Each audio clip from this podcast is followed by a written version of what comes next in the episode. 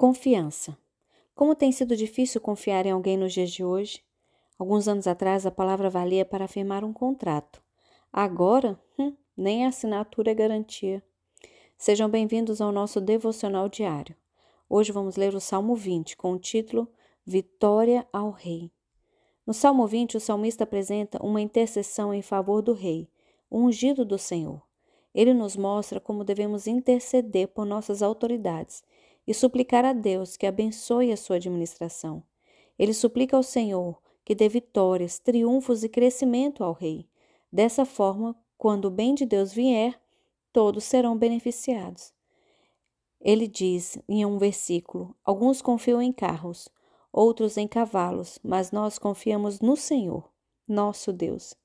Faz parte da natureza humana colocar nossa confiança nessas coisas que não passam de matéria. Desse modo, isso é algo que acontece não só nos dias de hoje, mas desde o tempo de Davi. Que este salmo seja um exemplo para nós.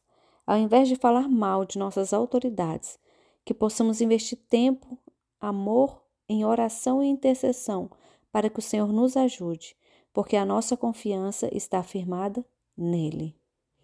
Vamos à leitura do salmo de hoje, Salmo 20. Ó Senhor, o Senhor te responde no dia da tribulação.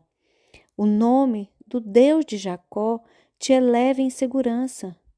Do teu santuário te envio socorro e desde Sião te sustente.